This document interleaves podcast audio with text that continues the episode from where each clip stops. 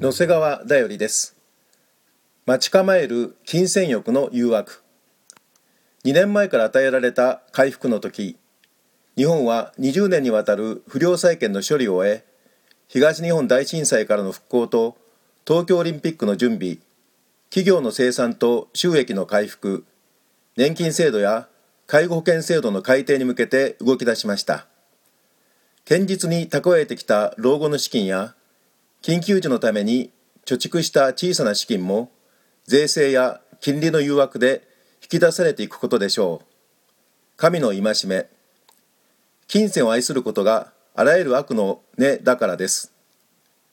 富にではなく全てのものを豊かに与えて楽しませてくださる神に望みを置くように。